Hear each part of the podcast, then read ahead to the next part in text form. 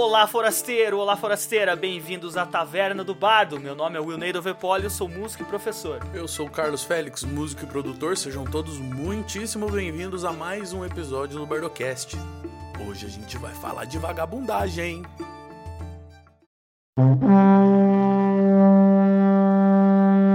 Está começando mais um Bardocast, um oferecimento de O Bardo Soluções Musicais.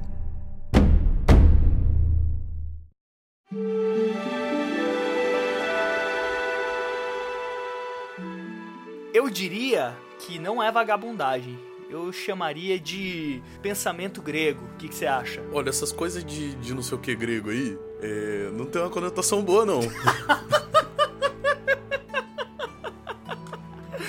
Eu acho que tudo depende do seu ponto de vista e que escala você está no centro da humanidade. Só isso. Correto. Então vamos lá, rapaziada. A ideia desse episódio é a seguinte: você, como artista ou como pessoa que cria coisas e, em geral, a galera do criativo, dá pra trabalhar sem ter tempo pra pensar? E quando você perde muito tempo pensando, você tá perdendo tempo ou você tá ganhando tempo de construção? Como é que funciona essa linha aí? Como é que Onde é que a gente define esse muro da vagabundagem e do ócio criativo? Você já amplificou o bagulho, né? Você já botou a caixa ali, botou o volume 10 e pum, pra frente. Eu quero que você se foda. Resolve aí. Não, vamos voltar um pouquinho aqui, ó.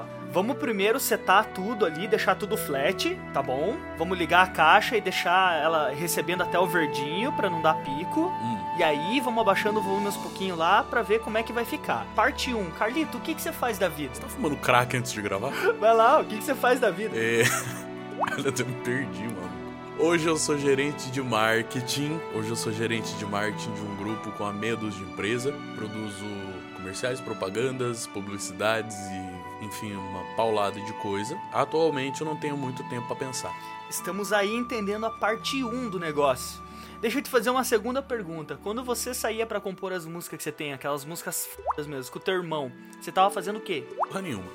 Seguinte, velho, percebemos por essa, por essa sua pequena explicação que toda a parte criativa ela pode vir de um universo voltado a Fábio Porchazice, a um cara que simplesmente é workaholic e tô cuspindo ideia, Carmelo, mas para a maioria das pessoas, seres humanos convencionais como nós, ela precisa de alguns momentos dedicados não só à, à diversão, ao entretenimento, mas ao ócio. E aí é que a gente chega. O, qual que é o significado do ócio? O ócio é você parar com uma lata de cerveja na frente de casa, sentado naquela cadeirinha de praia, e ficar olhando os carros passando. E deixar o seu cérebro simplesmente apagar e voltar e entender que ele não precisa estar dentro daquele ritmo frenético todos os dias. E por que que isso acontece? Cara, mas aí eu vou te falar o seguinte: é, você citou o Fábio Porchat. Fábio Porchat produz muito, mas eu tenho certeza que o tempo de ócio dele é sempre respeitado, principalmente por ele mesmo. É porque assim, ó. O, o processo criativo é extremamente pessoal, tá? Às vezes o seu ócio criativo é fazendo outra coisa, tá? Um cara que viaja, que nem ele viajava, pelo menos não sei como é que tá agora, que saía do Rio ia pra São Paulo, de São Paulo pro Rio, blá, blá. É, o cara passa muito tempo no transporte, velho. Às vezes o ócio do cara acontece dentro do transporte dele, entendeu? Às vezes o seu ócio acontece levantando um muro, que você tá dentro do seu flow ali, tá ligado? Tá andando de bicicleta, sei lá, e daí você tem uma epifania. Isso faz parte do ócio criativo. Às vezes o seu ócio criativo depende de um sofá e você ficar deitado ali por horas, entendeu? Exato, vai muito da pessoa também, né, cara? Eu tenho um pouco de raiva quando eu começo a ver uma série, uma parada, e de repente começa a vir ideia. Daí eu falo, filha da puta. Eu parei pra. só pra ver o negócio aqui, curtir o Rick and Morty, sei lá, Naruto. E. E aí, o que que acontece? Começa a vir assim, ó. Aquele monte de estalo, pô, podia fazer isso. Aí eu já, já pego todos esses, esses post-it aqui, começo a encher de post-it no PC, escrever. Isso, como você falou, é muito pessoal. Mas eu acho que a gente podia parar pra pensar numa outra coisa que tem atrás disso também, que é, sei lá, pra gente, é, a gente trabalha com música também. E aí, quanto tempo por dia a gente dedica pra ter, digamos, um para ter um know-how, uma bagagem na música que possibilite que esse ócio se transforme numa ideia, entendeu? Não sei se eu fui claro. Cara, não sei. Por exemplo, cara, você quer fazer uma música e quer fazer um solo, mas você não sabe nem solar no bagulho. Então, quanto tempo por dia, por semana você dedica para aprender coisas novas na tua área, para isso estar tá dentro de você e você poder usar depois. É, as ferramentas têm que estar tá em dia. Mas eu acho que existe uma questão mais importante aí e que merece um cuidado muito grande. Não use o seu ócio criativo como desculpa para não fazer nada. Não por questões morais, mas é porque isso te atrasa, tá? Então, assim, existe o ócio criativo, existe o ócio que é ócio simplesmente. É simplesmente não fazer nada. E aí tem várias pessoas, eu já fui uma delas, que se esconde atrás do ócio justamente porque, sei lá, tem medo de produzir ou tem algum receio com relação a, aparecer ou a, a expor ideias, entendeu? Evita confundir as coisas. Se você precisa de 6 horas deitado para resolver um solo de uma música em 3 minutos, beleza, tá tudo certo. Mas se você passar essas 6 horas deitado e não resolver esse solo, aí nós temos um problema sério, tá ligado? Cara, então eu já tive várias vezes na minha vida problema sério. Cara, eu já fiz muito isso, de, tipo, resolver um problema e na verdade o que eu fazia era vegetar. Parecia que eu não ia conseguir resolver aquele problema que eu precisava de um tempo para não fazer nada. Era muito bizarro. Cara, o ócio, ele é uma ferramenta muito útil. É uma ferramenta muito útil para você limpar a cabeça, para você sair de um fluxo e entrar em outro não adianta eu sair lá da, lá da firma pensando em não sei quantos comercial, tem que gravar não sei o que com não sei quem, produzir não sei o que lá, ah, tem que fazer a publicidade não sei o que. Daí eu chego com a cabeça cheia de coisa, ah, vou gravar uma música. Mano, não vai sair, tá ligado? Simplesmente não vai sair, porque você tá com foco em outro lugar. E daí é claro que a gente tem que fazer uma menção honrosa aqui ao mindfulness, né? Meditação em geral, exercício físico, que isso ajuda a dar um flush no seu cérebro, limpa a merda toda, apaga o cache e começa de novo. Queira ou não, nós somos máquinas, né? Eu tenho ouvido isso demais de você. E cara, tem outra coisa que todo mundo sabe e que ninguém faz, mano. Dificilmente a gente faz. E eu consegui aprender a fazer isso de maneiras diferentes no ano passado e no começo desse ano, porque eu fazia muita coisa errada que é o tal do planejamento estratégico, que a gente já falou, lembra? Adoro, quero. Me dá um pouco. então, tipo, pô, eu tenho. Quer ver, cara? Antigamente eu falava, não, eu tenho isso, isso, isso para fazer, pô, eu tenho tal curso, tem um negócio que eu comprei lá que eu tenho que fazer. Eu não fazia nenhum deles, cara. Agora, eu tenho, tipo, todo domingo eu vou pegar um tal curso que eu comprei uma época e vou fazer duas horas só no domingo. Eu sei que é só no domingo que eu vou fazer e eu sei em quanto tempo eu vou terminar ele e eu tenho esse planejamento, o que eu não fazia antigamente. Olha a diferença. Cara, eu ouvi um. Eu não lembro quem foi que disse, tá? Mas eu ouvi alguém dizendo que quanto menos coisas você faz, menos tempo disponível você tem.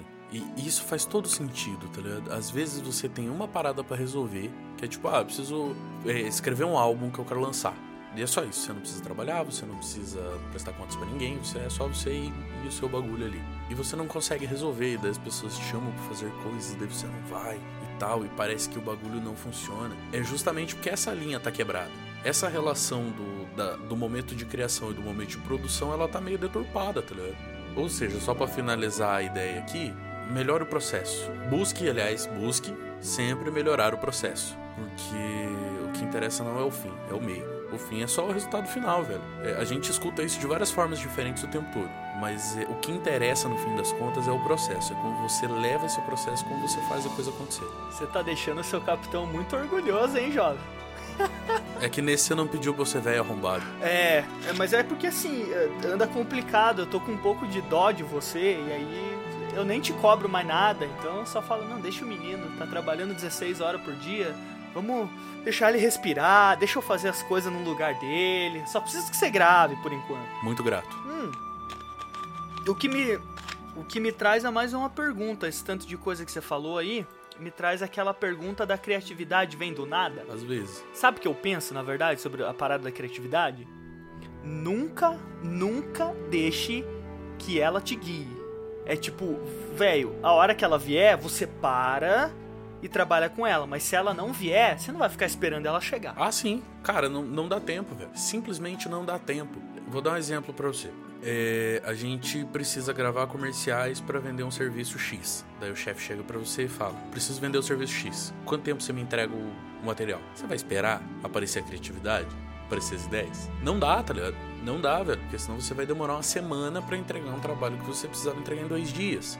E aí que o bagulho fica ruim, entendeu? Então você precisa desenvolver métodos de acelerar a sua criatividade. É lógico que você não vai chegar no resultado perfeito, porque isso é meio que impossível. Impossível chegar no resultado perfeito. Se você desenterrar o Fred Mercury e perguntar se Bohemian Rhapsody estava no resultado perfeito, ele com certeza diria que não. É assim que a coisa funciona. Você me deixou dois pontos aqui, ó. Vai. Pra falar sobre. O primeiro, a criatividade, ela muitas vezes ela aparece quando a gente já tá fazendo o bagulho. Porque, tipo assim, você tem uma folha em branco, às vezes não vem nada. A partir do momento que você começa a construir naquela folha em branco, você fala, eu podia colocar uma parada aqui. Eu podia fazer essa transição daquele jeito. Eu podia ir lá no Parque Tingui e filmar uma parada diferente para colocar aqui no meio desse negócio. Para quem trabalha com programas de edição, isso é, cara, isso é uma premissa de vida, velho. Começa antes de saber o que você vai fazer, que você vai descobrir no meio do caminho. É, é batata, velho. É assim que eu resolvo meus BO aqui, tá? A gente. Pá, precisamos gravar um comercial sobre uma parada X. Beleza. O que que a gente precisa falar? Ah, tem que falar A, B, C, D e E. Beleza, vamos gravar isso. A gente grava tudo, joga essa merdarada toda no computador e aí você começa a assistir. E aí o corte não vem. E puta que eu vou colocar aqui, eu não sei. Ah, se eu vou pegar esse aqui. Daí você pega um corte qualquer, coloca lá no começo. Daí o que, que viria depois? Aí você vai colocando. De repente o negócio já tem uma forma, tá ligado? Não é a forma que você quer, mas já existe uma forma. E aí abre a possibilidade de lapidar. E se der ruim, você começa de novo. É simples assim, velho. É essa treta que a gente faz. E o segundo ponto desse, eu acho que esse segundo ponto é mais importante que eu vou te falar. Sabe quando você tá trampando e vem aquela ideia e você fala, não, depois eu escrevo? Todo dia. Sabe quando você acorda de madrugada e fala, putz, cara, tive uma ideia ou sonhei com uma parada e pode ser alguma coisa legal? E você não escreve. E aí, mano, já era. Não é à toa que criaram um bloco de notas para você usar no banho. Mano, aquilo é sensacional. Eu queria muito comprar aquilo. Aquilo é a prova d'água. O banho é cheio de ideias, tá ligado? E aí, quando você fecha o chuveiro, essas ideias vão todas com a água junto pro ralo. E sabe por quê?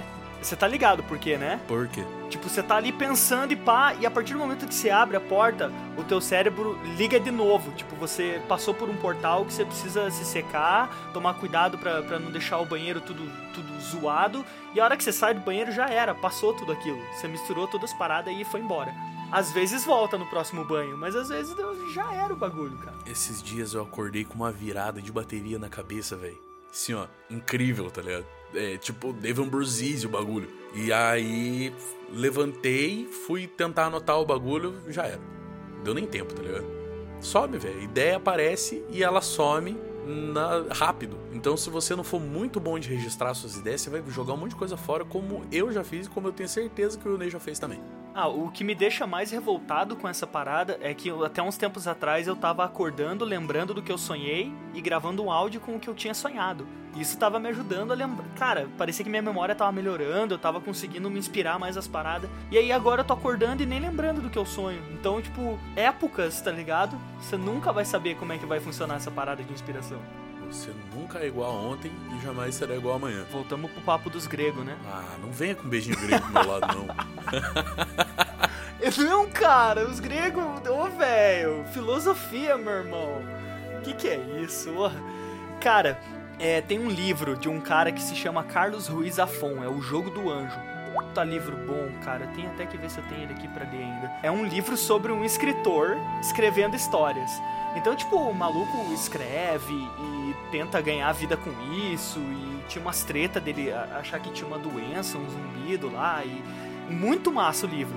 E cara, dentro dessa concepção que ele coloca no livro, tipo, né, essa meta, meta história aí, uma história sobre um cara que escreve histórias, é, ele mostra que todos os dias da vida dele ele acordava e sentava para escrever, não importa o que estava acontecendo.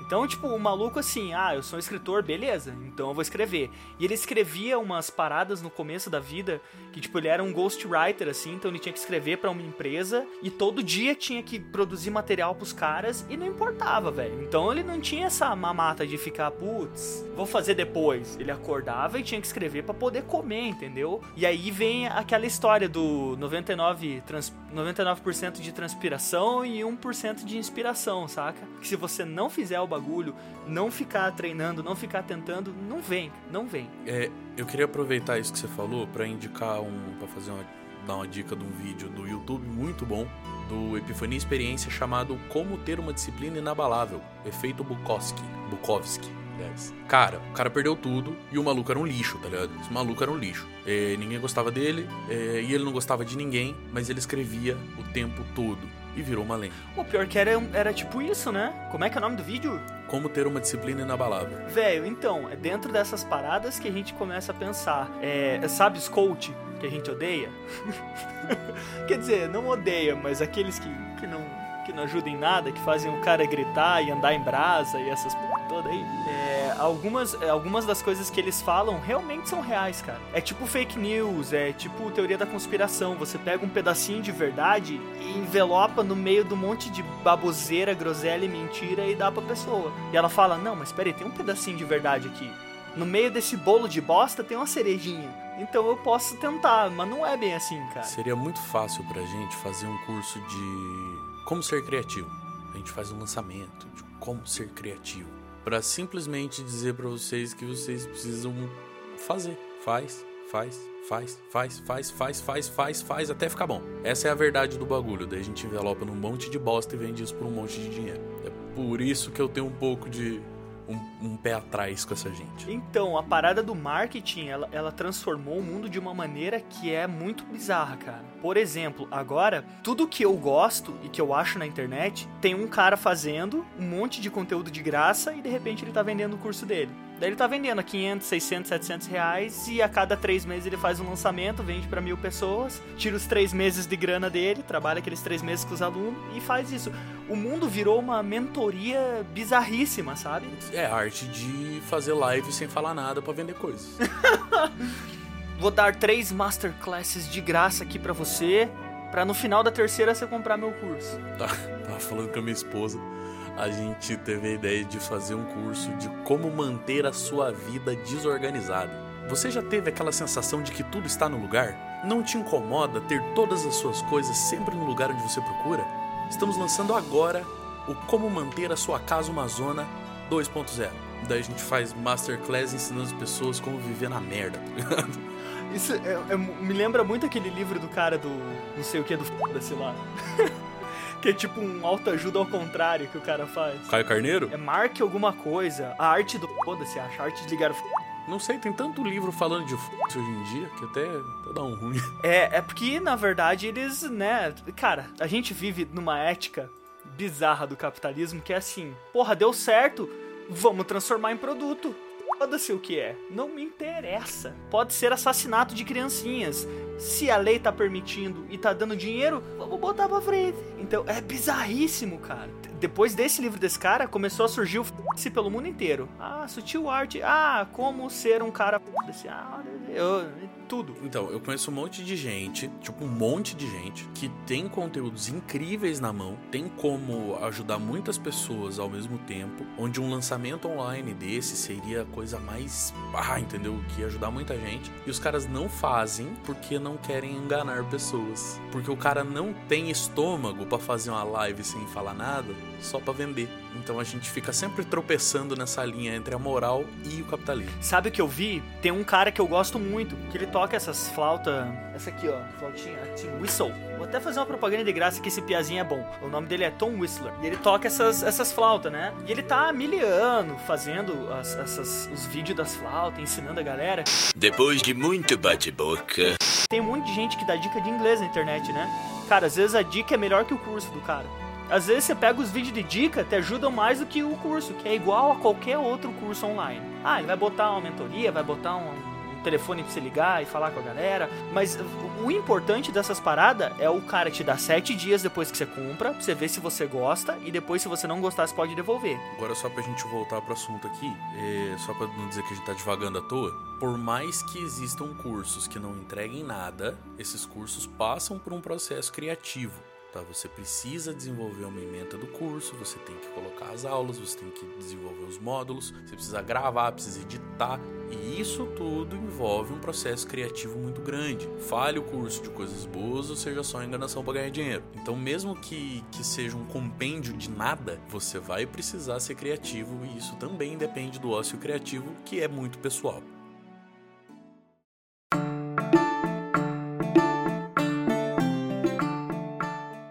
Gurizada, forasteiros e forasteiras, muito obrigado por hoje. Eu sou Will, este é Carlos Félix que vos fala ali do outro lado da minha telinha. Nós somos o Bardo Produtora, estamos aí para qualquer dúvida, qualquer parceria, qualquer conversa possível que vocês queiram fazer. Se você quiser achar a gente no Instagram é arroba Bardo Produtora, arroba arroba. Se quer trocar uma ideia pelo e-mail, falar de coisas um pouco mais sérias, o bardoprodutora.gmail.com.